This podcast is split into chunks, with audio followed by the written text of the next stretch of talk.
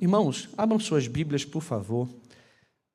No Evangelho de João, capítulo de número 10, vamos dar continuidade à nossa exposição bíblica no Evangelho de João. O pastor Samuel pregou João capítulo 10, versículo de 1 até o 21, e hoje nós vamos dar continuidade a, ao texto.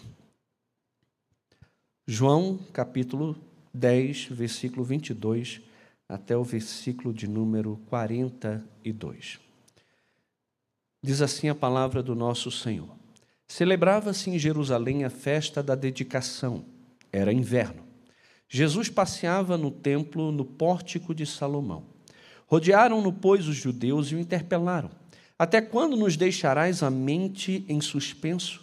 Se tu és o Cristo, dize-o francamente. Respondeu-lhe Jesus: Já vos disse, e não credes. As obras que eu faço em nome de meu Pai testificam a meu respeito. Mas vós não credes, porque não sois das minhas ovelhas. As minhas ovelhas ouvem a minha voz e eu as, eu as conheço e elas me seguem. Eu lhes dou a vida eterna, jamais perecerão, e ninguém as arrebatará da minha mão. Aquilo que o Pai me deu é maior do que tudo, e da mão do Pai ninguém pode arrebatar. Eu e o Pai somos um. Novamente pegaram os judeus em pedras para lhe atirar. Disse-lhe Jesus: Tenho-vos mostrado muitas obras boas da parte do Pai. Por qual delas me apedrejas? Me apedrejais? Responderam-lhe os judeus: Não é por obra boa que te apedrejamos, e sim por causa da blasfêmia, pois sendo tu homem, te fazes Deus a ti mesmo. Replicou-lhe Jesus: Não está escrito na vossa lei eu disse: sois deuses. Se ele chamou deuses aqueles a quem foi dirigida a palavra de Deus, e a Escritura não pode falhar, então daquele a quem o Pai santificou e enviou ao mundo, dizeis: Tu blasfemas porque declarei sou filho de Deus? Se não faço as obras de meu Pai, não me acrediteis. Mas se faço e não credes, credes nas obras, para que possais saber e compreender que o Pai está em mim e eu estou no Pai. Nesse ponto procuravam outra vez prendê-lo, mas ele se livrou das suas mãos. Novamente se retirou para além do Jordão, para o lugar onde João batizava no princípio, e ali permaneceu. Iam muitos ter com ele e diziam: Realmente João não fez nenhum sinal Porém, tudo quanto disse a respeito deste era verdade. Muitos ali creram nele. Aqui diz que estavam celebrando a festa da dedicação. Essa era a festa judaica de Hanukkah, conhecida também como festa da dedicação ou festa das luzes, que celebrava a libertação dos israelitas da opressão do líder sírio Antíoco Epifanes, que conquistou é, Israel. Em 170 a.C., ele conquistou Jerusalém e profanou o templo de Deus, erigindo um altar a um Deus pagão no lugar do altar do nosso Senhor. E sob a liderança do velho sacerdote Matatias, da família do Rasmoneus, é, os judeus empreenderam uma guerrilha conhecida como a Revolta dos Macabeus, que começou em 166 a.C. e foi até 142 a.C. contra a Síria e libertaram tanto o templo como também a terra prometida do domínio da Síria até 63 depois de Cristo, quando Roma, por meio de Pompeu, conquistou também assumiu o controle da Palestina. Em 164 antes de Cristo, no dia 25 de Quisleu, que dá o nosso dezembro, os judeus libertaram o templo e o dedicaram novamente. Apesar dessa festa da dedicação, ou festa do Hanukkah, não ser uma das principais festas judaicas, ela atraía muitas pessoas a Jerusalém. Era inverno e, por causa disso, Jesus estava no pórtico de Salomão, que era uma área coberta e que também era parte do templo que havia sido preservado, do templo original que o próprio Salomão havia erigido. Os judeus estavam na cidade santa, mas eles estavam muito longe da cidade celestial e da nova Jerusalém. Eles estavam celebrando a festa da dedicação, mas o coração deles não era dedicados a Deus. Jesus já havia condenado o culto hipócrita dos judeus e como eles estavam, por meio da sua tradição, ignorando as escrituras sagradas. Eles adoravam a Deus em vão, não tinham um coração dedicado ao Senhor. Eles estavam ao lado do pastor, mas viviam desgarrados, viviam em trevas, viviam confiando na sua descendência física, na sua religiosidade, no seu apego à lei, mas não conseguiam andar pelas veredas da justiça e viver por amor ao nome do Senhor. Eles desejavam uma declaração aberta de Jesus para colocar em prática os seus planos obscuros e encobertos de assassinato. Hendrick sabiamente nos relembra que os judeus, eles ainda estavam irritados por causa das chicotadas verbais que receberam de Jesus, que por implicação os denominara de ladrões, salteadores, estranhos e também mercenários, que foi o que nós vimos do capítulo 10, versículo 1 até o versículo 18, no domingo passado com o pastor Samuel. E se juntaram então ao redor de Jesus, quase cercando Jesus, a fim de poder obter dos seus próprios lábios uma declaração com base na qual pudessem executar então a sua própria destruição. Os judeus, na festa da dedicação, eles queriam eliminar Jesus, entendendo com isso, inclusive, demonstrar zelo por Deus, como talvez os macabeus haviam feito quando Antíoco Epifânio profanou o altar do Senhor. Para os judeus, ali na época de Jesus, Jesus era alguém que estava defraudando o sábado estava desonrando a lei, estava se levantando contra o templo, quando ele disse: Destruí esse templo e em três dias eu o reconstruirei. Os judeus estavam acusando Jesus de se levantar contra o povo, contra a lei, contra o sábado, contra os costumes. Para eles, Jesus era um profanador e um blasfemo que deveria ser eliminado o zelo na festa ali de Hanukkah, na festa da dedicação, poderia ter aflorado ainda mais as intenções espúrias desses judeus de executar o nosso Senhor e o nosso Salvador. As pessoas sem discernimento espiritual, elas podem, por zelo a Deus, se ver lutando contra Deus. O que estava acontecendo com os judeus foi exatamente o que aconteceu com Saulo que antes de se converter perseguia a igreja de Cristo, julgando com isto estar prestando um culto a Deus. Mas, na verdade, estava perseguindo a Deus, estava perseguindo a Cristo. Na festa da dedicação, que relembrava a dedicação do templo e o retorno do culto a Deus, os judeus estão diante do seu Deus, estão diante do Deus de Israel encarnado e não conseguem adorá-lo, não conseguem reconhecê-lo.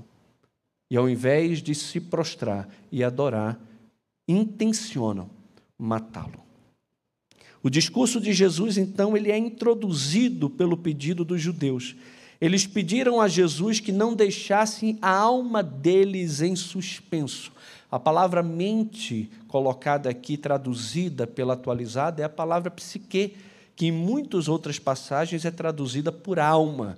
Isso mostra a visão da antropologia joanina, que está ligada também à antropologia judaica, onde a alma, a mente, o coração está ligada diretamente à vida da pessoa. Até quando nos deixarás pendurado? Até quando nos deixarás a todos nós nessa incógnita? Se tu és de fato o Cristo, dize-os abertamente. Só que Jesus já havia dito abertamente, como a gente pode ver em várias passagens que a gente já viu. Jesus já disse abertamente quem ele era em João 5, 17 a 47, João 6, 29, 35 e 51 até o 65, João 7, 37 a 39, João 8, 12 a 20 e depois 28 até 29, 42, 56 a 58, João 10, ele já disse quem ele era, do versículo 7 até o versículo de número 18. E não só já tinha dito, como ele reafirma que as obras que ele fazia testificava a respeito da sua natureza e também da sua pessoa. Jesus já havia curado o paralítico no tanque de Betesda. Jesus deu vista ao cego de nascença. Jesus já havia alimentado a multidão com poucos pães e peixes. Eles não criam, mesmo diante de todos os sinais, porque o coração deles estava endurecido. E muitos testemunhos já tinham sido demonstrados que Jesus era o Cristo.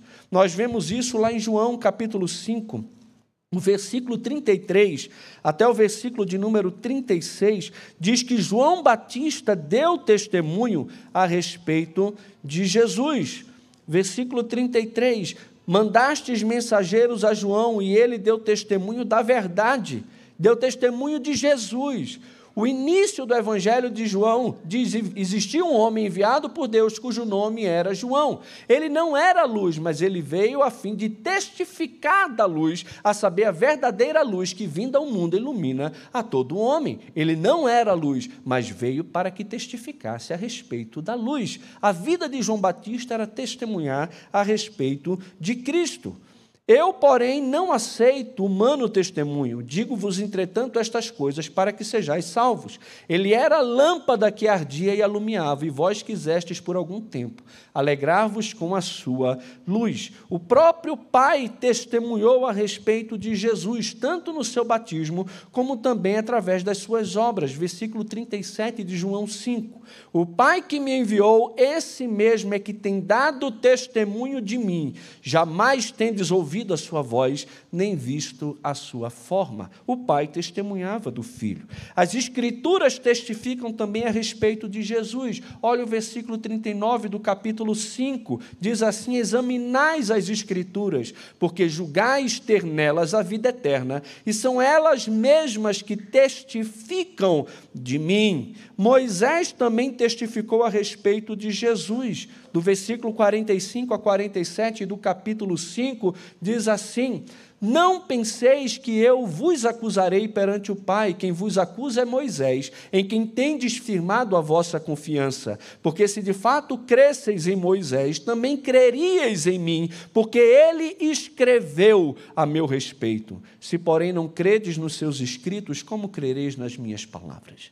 Moisés escreveu a respeito de Jesus. A Escritura aponta para Cristo, a lei e os profetas apontam para Jesus. E as próprias obras que o Pai confiou para que Jesus realizasse, essas também testificavam a respeito dele. Versículo de número 36 diz assim: Mas eu tenho maior testemunho do que o de João, porque as obras que o Pai me confiou para que eu as realizasse, essas que eu faço testemunham a meu respeito de que o Pai me enviou.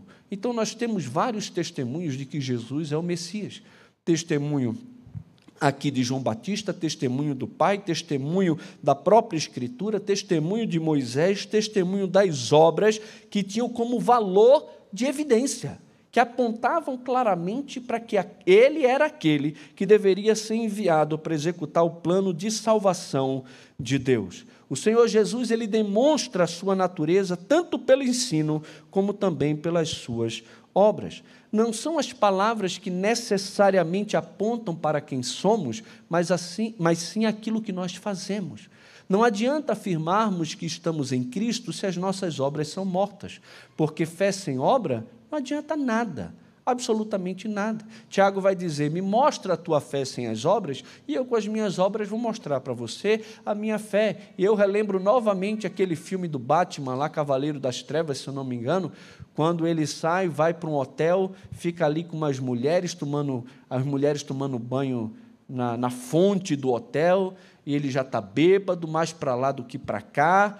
E aí o cara vem reclamar, pedindo para as mulheres saírem do tanque, ele então quer comprar o hotel. E aí ele vai saindo com aquelas mulheres e de repente vai entrando aquela amiga dele de infância no hotel, olha para ele e fala: Bruce?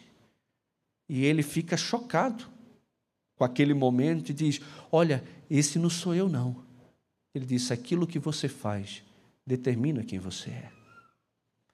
E mais na frente, Ele salva ela como Batman agora, coloca ela em cima de um prédio e antes de ir embora ela pergunta: Qual o seu nome? E ele diz: O meu nome não importa.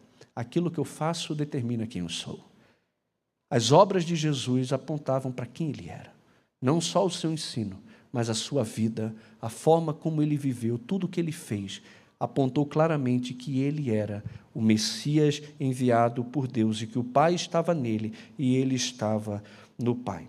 Mas Jesus, mais uma vez, os confronta aqui na incredulidade deles e reafirma a sua divindade, tanto por meio do seu pastoreio, como também da afirmação de ser um, em essência, com o Pai. Jesus, como pastor divino, ele conhece as suas ovelhas. Versículo de número 17 do capítulo 17 não, 27 do capítulo 10, Jesus vai dizer que eu conheço as minhas ovelhas. Cadê versículo de número 27? As minhas ovelhas ouvem a minha voz e eu as conheço e elas me seguem. A Bíblia fala que vai chegar um tempo em que as pessoas vão ter que chegar diante do Senhor. E algumas delas vão dizer: Senhor, em teu nome expulsamos demônio, em teu nome fizemos milagre, em teu nome profetizamos. E Jesus vai responder a essas pessoas: Apartai-vos de mim, porque eu não conheço vocês. A questão não é se a gente conhece verdades doutrinárias a respeito de Jesus. A questão é se Jesus me conhece.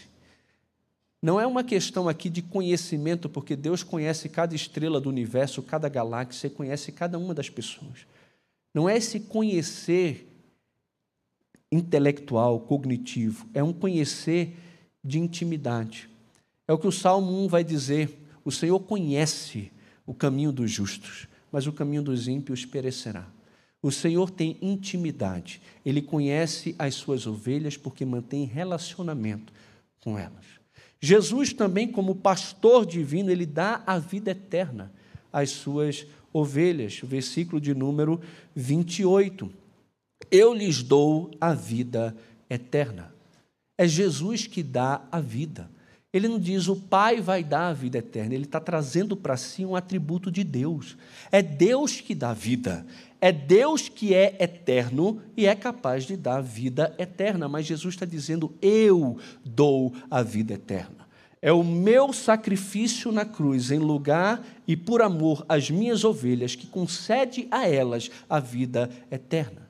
Porque Jesus dá a vida pelas suas ovelhas, não pelos bodes. Jesus dá a vida pela sua igreja. Maridos, amai vossa mulher, como também Cristo amou a igreja e a si mesmo se entregou por ela. Jesus se entregou pela igreja. O bom pastor dá a vida pelas suas ovelhas. Jesus se entregou pelas suas ovelhas para dar às suas ovelhas vida eterna. E vida eterna não apenas no sentido quantitativo, eternamente elas terão vida, mas vida qualitativa, no sentido de que em Cristo eu experimento a vida de Deus dentro de mim, trazendo todos os benefícios dessa união mística com Cristo, com o Pai e também com o Espírito que está em mim e em todo aquele que crê, concedendo vida, vida plena, vida eterna, vida abundante, que o mundo jamais pode receber e jamais pode conhecer. Mas Jesus, como pastor divino, ele cuida também para que nenhuma das suas ovelhas se percam. Olha o versículo 28 de novo. Eu lhes dou a vida eterna, jamais perecerão, e ninguém pode as pode arrebatar. Não pode. Se é de Jesus, se é ovelha de Jesus, se Jesus morreu pela ovelha, se ele conduziu a sua ovelha ao seu aprisco, ele vai alimentar, ele vai dar pastagem, mas também vai dar segurança. Ninguém pode fazer mal a uma ovelha que pertence a Jesus e a quem ele deu vida eterna. Ninguém pode as arrebatar da minha mão. Não pode. Nem da mão de Jesus e nem da mão do Pai. A nossa salvação é toda ela obra de Deus e por isso a Ele toda honra, glória e louvor. Eu permaneço em Cristo não é porque eu sou bom, mas é porque Ele é bom e Ele me deu graça, Ele me deu fé, Ele me salvou e Ele mesmo me sustenta nesse caminho de salvação. Aquele que começou a boa obra em vós, ele mesmo há de completá-la até o dia de Cristo Jesus. Se ele começou e ele vai completar, ele vai preservar toda a obra de salvação até o fim. Também 1 Tessalonicenses capítulo 5 vai dizer que é, gente, que o Pai vos santifique em tudo, e o vosso espírito, alma e corpo sejam conservados íntegros e irrepreensíveis na vinda do nosso Senhor Jesus Cristo. Fiel é o que chamou, o qual também o fará. É Ele que preserva, é Ele que preserva. Final da epístola de Judas, ele vai também exaltar a Deus, que é poderoso para nos apresentar diante dele imaculados. Imaculados. Ele é poderoso para fazer isso. Devemos relembrar Romanos, capítulo 8, quando ele vai dizer que diremos, pois, à vista destas coisas? Se Deus é por nós, quem será contra nós? Aquele que não poupou o seu próprio filho, antes, pelo contrário, por todos nós o entregou, porventura não nos dará graciosamente com ele todas as coisas? Quem tentará acusação contra os eleitos de Deus? É Deus quem os justifica, quem os condenará. É Cristo Jesus quem morreu ou antes quem ressuscitou, o qual está à direita de Deus e também intercede por nós, tanto como advogado como sumo sacerdote. Quem nos separará do amor de Cristo? Será tribulação, angústia, perseguição, fome, nudez, perigo, espada? Como está escrito, por amor de ti somos entregues à morte o dia inteiro. Fomos considerados como ovelhas para o matadouro. Em todas estas coisas, porém, somos mais que vencedores por meio daquele que nos amou, porque estou plenamente certo de que nem morte, nem vida, nem anjos, nem principados, nem as coisas do presente, nem do porvir, nem poderes, nem altura, nem profundidade, nem qualquer